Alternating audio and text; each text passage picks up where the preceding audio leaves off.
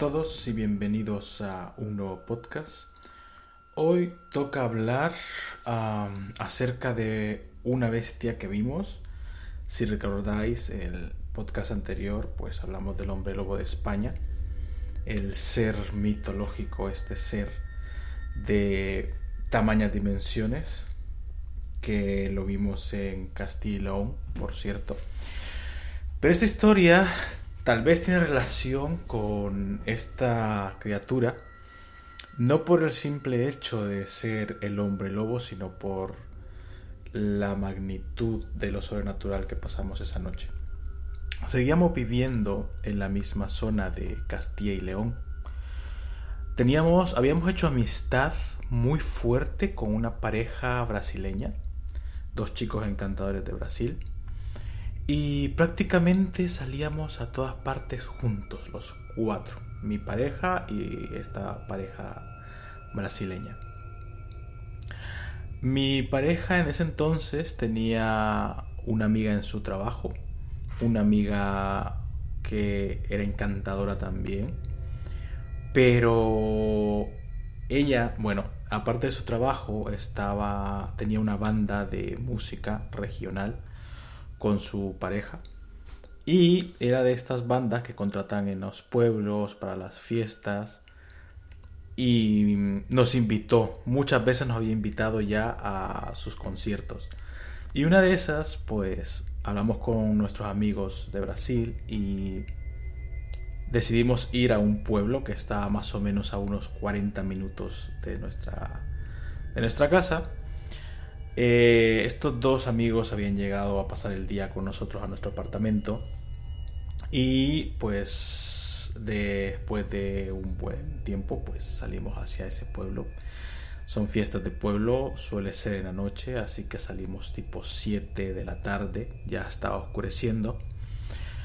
Em, decidimos usar el mapa del teléfono Recordemos que estoy hablando de más o menos 2015-2016. Fue el mismo año que pasó lo del hombre lobo.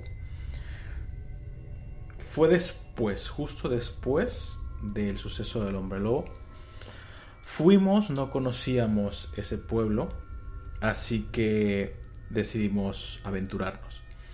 Obviamente, como sabéis, pues los mapas siempre te dan rutas alternativas, rutas más rápido, rutas sin tráfico, y esa noche no fue la excepción.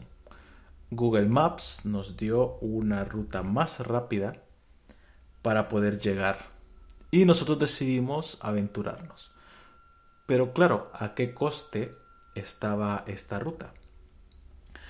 Esta ruta era una calle desolada de tierra que nos llevaba por campos abandonados prácticamente, sin luz en la carretera, sin postes con luz, nada, era una calle de campo prácticamente, que más o menos teníamos que pasar por unos 10 o 15 minutos. No había personas, estaba ya oscuro.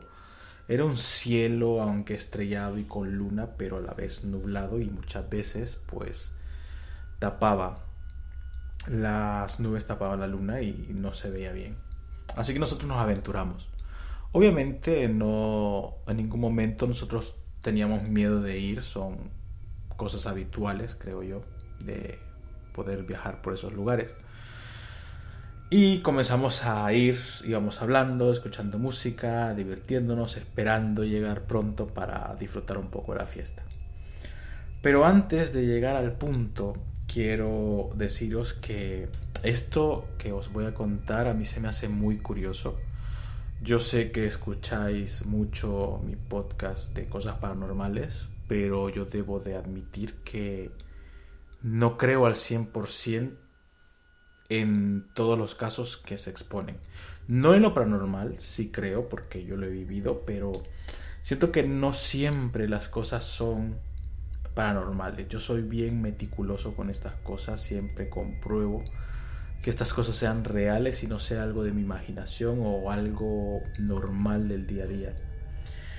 Digo esto porque siempre escuché historias de señores de estos de los años de los años de 1800 por ahí que tenían mansiones, perros de estos gigantes que eh, guardaban la casa. Y siempre escuché historias de estos perros enormes que eran prácticamente perros endemoniados, perros como sacados de pacto del diablo, era como que el diablo mandaba estos perros. De hecho, hay una historia que yo la conté que tiene que ver mucho con el país del Salvador, que ahora está muy de moda por el presidente que tiene. Y es que en El Salvador había, eh, en el tiempo de 1980 más o menos, según me cuentan, habían, creo que le llamaban los 10 o los 7 millonarios, no estoy muy seguro de ellos. Y entre ellos, si alguien me escucha de El Salvador, sabrá lo que digo, que había una familia de apellido Girola, que era uno de los millonarios de ese entonces. Detrás de este apellido hay muchas leyendas, muchas leyendas, mucho misterio, mucha historia. Y una de las historias que recuerdo yo que me contaron que fue que este señor, aparte de varias mansiones que tenía alrededor de todo el país, tenía una en particular donde él vivía. Y él pues tenía pacto según las leyendas según las historias, tenía pacto con el diablo y por eso tenía su riqueza. Pero a todo esto dicen que este señor, si queréis, luego puedo profundizar en este tema, en el tema de este señor, pues en el sótano es donde se le presentaba el diablo a darle ese dinero que le tenía que dar cada mes. Pero se le presentaba en forma de perro gigante con unos ojos rojos que parecían llamas de fuego. Y ahí es donde pasaba todo, que supuestamente había sacrificios y habían muchas cosas. Como digo, son leyendas, a mí me lo contaron. Pero todo esto lo quiero decir porque eh, hablar de perros gigantes, perros que son el mismo demonio, el mismo diablo que se transforma, para mí no cree, nunca había creído mucho en esto porque es algo ilógico. Yo siempre voy primero por lo lógico antes de adentrarme a esto, pero nunca había creído en eso porque no puedo pensar, no puedo llegar a pensar que un perro gigante pues pueda transformarse en un demonio y dar beneficios a alguien. Pero lo de esta noche sí me hizo creer en esto y ahora os explico por qué. Nosotros íbamos en la carretera, llevábamos más o menos unos 7 minutos de camino. La calle era oscura, era campo, era calle de tierra, como decía, no había luz por toda la calle. Eh, se podía ver los cultivos de trigo tipo película de terror. Nosotros ya un poco nos estábamos preocupando porque habían tramos que el móvil se quedaba sin internet y claro, el mapa no funcionaba. Y recuerdo que la flechita que indicaba que éramos nosotros que íbamos en el camino comenzaba a volverse loca, a perderse en el camino, y que muchas veces el mapa decía como que íbamos en sentido contrario, que regresásemos. Entonces fue una rayada de cabeza porque también recuerdo que en ese entonces no llevábamos la rueda de repuesto y cualquier cosa que pasase en la carretera, pues no teníamos cómo solucionarlo, más sin cobertura en el teléfono fue un poco aterrador, pero bueno, el consuelo de ir cuatro y no dos, como lo que nos pasó con el hombre lobo, pues era un poquito de tranquilidad. Dicho esto, eh, nosotros seguíamos y de repente, eh, cuando pasamos una curva, vimos como que una persona estaba dentro de uno de estos de estos bosques, de esto, de esto verde, de esta planicie, donde había trigo, pero no lo pudimos ver bien. A lo mejor era un espantapájaros porque la hora que era que una sola persona estuviera ahí, pues ya parece un poco tenebroso. Comenzamos a hacer bromas de estas cosas de la matanza de Texas y estas cosas. Quizás para llevar un poquito mejor la situación. Pero hubo un momento donde íbamos en calle recta. Recuerdo que también hubo un momento que yo aceleré para salir más rápido de esa calle y coger cobertura. Pero hubo un tramo, que lo recuerdo muy bien, Este tramo era una, una, línea, un buen tramo de línea recta, no había mucha curva. Y a unos metros pues ya estaba la curva para girar. Recuerdo que puse, llevaba las luces largas y de repente vi dos eh, luces rojas, dos ojos rojos, intensos, muy intensos, que estaba al fondo. No sabía que, no sabíamos que era, solo vimos que eran dos, pero claro, supusimos, tiene que ser un caballo, tiene que ser una vaca o algo, porque estábamos en medio de eh, la nada, en medio de lugares de, de granjeros y esas cosas. Entonces seguíamos el tramo y de repente mientras más nos acercábamos, más veíamos que no era eh, terreno de cultivo, sino que era una casa enorme que parecía más o menos una iglesia, una iglesia abandonada, con ventanas abiertas, cristales rotos, una, me acuerdo que la entrada de, la, de, la, de esa casa o iglesia era una puerta doble, y justo en la puerta estaba ese animal, acostado, viéndonos fijamente. Lo recuerdo bien. Eh, justo en la puerta de la iglesia, digamos que era una iglesia, estaba ese ser que con la iluminación de las luces del coche se podía ver sus ojos rojos que parecían llamas de fuego. Cuando nos acercamos más, recuerdo que la chica, la pareja de, de nuestro amigo, o sea, la chica eh, de Brasil, pegó un grito. En ese momento todos nos asustamos, nos quedamos blancos, porque llegamos a un punto donde ya podíamos observar, observar bien ese animal que tenía los ojos rojos, que parecían llamas. Era un animal enorme, enorme del tamaño de una vaca, que al principio pensábamos que era una vaca por su tamaño, era un animal que estaba echado ahí. Cuando llegamos, nuestra sorpresa, fue que era un perro el que estaba acostado en la puerta de esa iglesia abandonada. Un perro que para mí era muy parecido al gran danés, que son estos perros que aparecen en los retratos con la gente cazadora o gente ricas, misteriosas era un perro de forma de gran danés, pero multiplicado por dos su tamaño. Nunca había visto un perro tan, tan grande. Y solo recuerdo que nos vio y ladró. En ese momento, que mi amiga ya iba histérica, iba gritando, yo aceleré como pude y pasamos de esa curva. Pero nunca voy a olvidar que vimos ese enorme perro echado en una puerta de lo que parecía una iglesia abandonada, con esas llamaradas de fuego en sus ojos. Nosotros seguimos pidiendo a Dios prácticamente de que no fuese a pasar nada en ese momento en la carretera, que, que se nos estallara una llanta o una rueda o algo para no quedarnos ahí, obviamente, porque no sabíamos qué animal podía ser y si podía seguirnos o atacarnos o lo que fuese.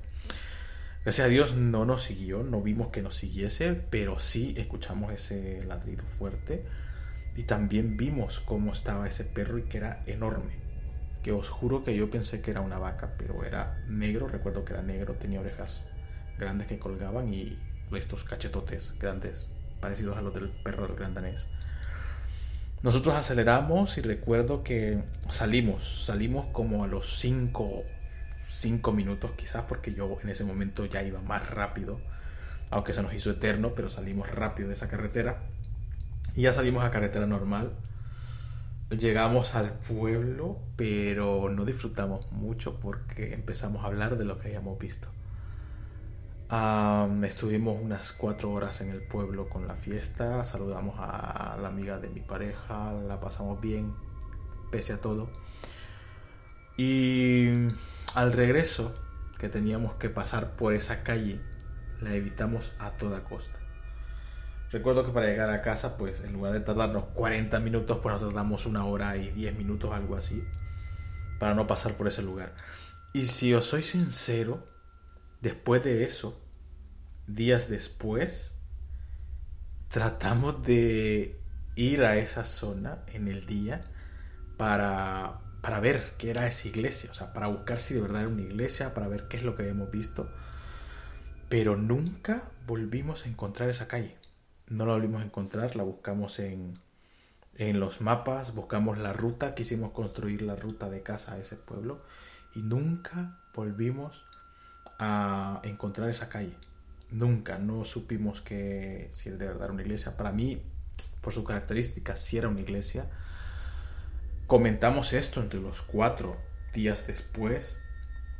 Eh, y la descripción que dimos los cuatro, lo que los cuatro vimos, fue lo mismo. Un perro estilo grandanés negro echado en la puerta, gigantesco, del tamaño de una vaca prácticamente, que nos veía fijamente con esos ojos rojos.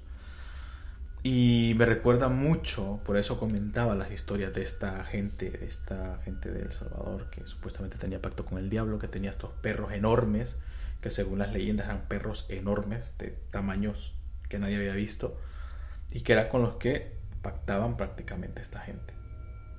Un perro enorme jamás lo había visto, creo que jamás he visto algo similar. He buscado en internet eh, este perro y nunca he visto ninguna imagen de este perro con esas con esos tamaños, con esas dimensiones. Así que esa noche no sé qué era.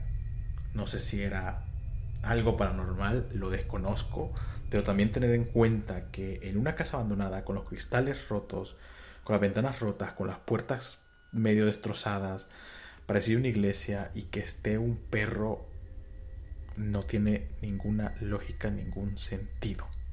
Para nosotros sí fue algo paranormal, fue algo que no vamos a olvidar nunca. Y son cosas que quizá a nosotros siempre nos contaban cuentos o escuchábamos historias o veíamos historias, pero quizás son cosas reales los que hay ahí afuera. Quizá hay cosas que no llegamos a entender, cosas que que no todos van a poder ver en algún momento, pero son cosas que quizás están ahí. Cosas paranormales, cosas de otras dimensiones, cosas que quizás nos quieren hacer daño, pero eh, no creo que logren hacernos daño. Creo yo que no pueden llegar a ese nivel, pero están ahí. Entonces eh, da un poco de miedo encontrarnos seres así. La explicación, la angustia de no saber qué puede ser, pero esa es la historia. Gracias por escucharme, gracias por escuchar esta historia. Hoy me la recordó mi pareja, me dijo, ¿te acuerdas del perro que vimos? Porque le estaba contando el podcast del hombre lobo, me dijo, ¿has contado la del perro? Y pues aquí está, la historia del perro. Espero que os gustara y nos vemos en el siguiente podcast.